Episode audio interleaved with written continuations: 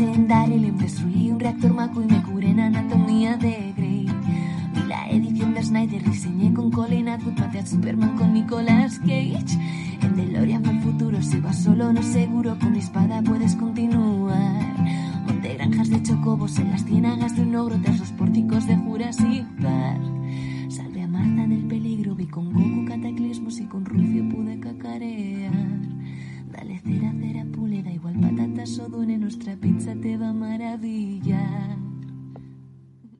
Hola, hola, soy Mota y te doy la bienvenida a un nuevo episodio de La Porción, el programa cortito y diario de Caballeros de la Pizza Redonda.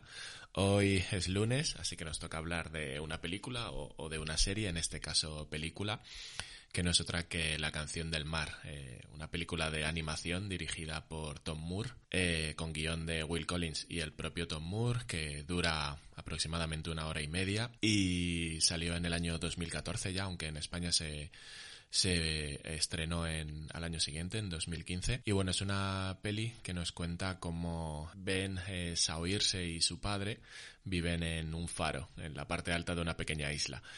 Para protegerlos de los peligros del mar, pues su padre los envía a vivir con su abuela a la ciudad. Allí es donde Ben descubre que su hermana pequeña es una Selkie, una hada del mar.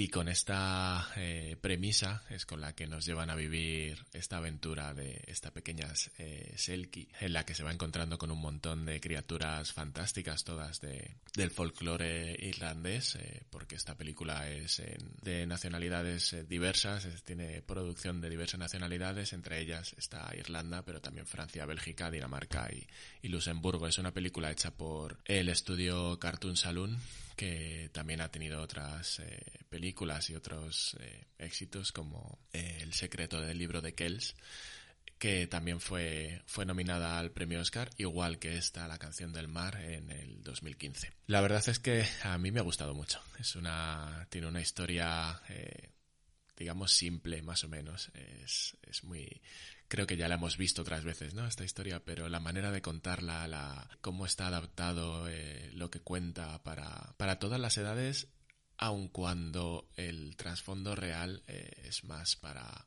para adultos, pero los niños disfrutan de, la aventura, disfrutan de, los monstruitos, de las fantasías que, van surgiendo alrededor de, esta Selkie, su hermano, y, y su perro, que es eh, como el alivio cómico, digamos, de, la película. Eh, como decía, la animación y el arte es algo que suele ocurrir en las películas de Cartoon Saloon, es, eh, precioso, es, muy característico de este estudio, pero es una genialidad. Y bueno, la música, la música es igual de, igual de buena que el resto de la película, es música de Bruno Culo, Kulais, no tengo muy claro cómo se dice, pero eh, la verdad es que súper bien eh, encajada con la, con la ambientación de la canción del mar, ambientación que, bueno, como decía antes, eh, es más fácil entender el, el trasfondo de la película para los, para los adultos, ya que es bastante, esta ambientación es bastante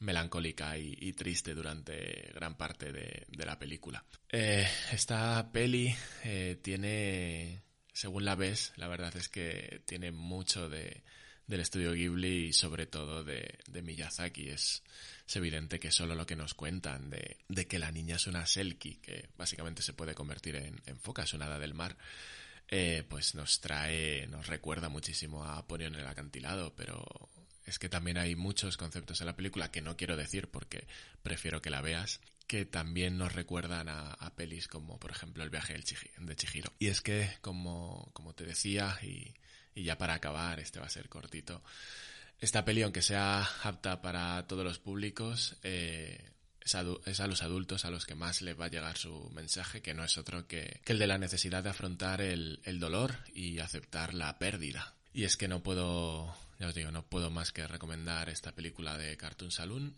y esperar que a ti que me estás escuchando te guste tanto como a mí. Así que hasta aquí esta porción, esta pequeña porción hablando de una película más. Ya sabes que nos puedes encontrar en caballerosdelapicharredonda.com y en nuestras redes sociales como Instagram o Twitter. Y nada, nos vemos en la siguiente porción. Adiós.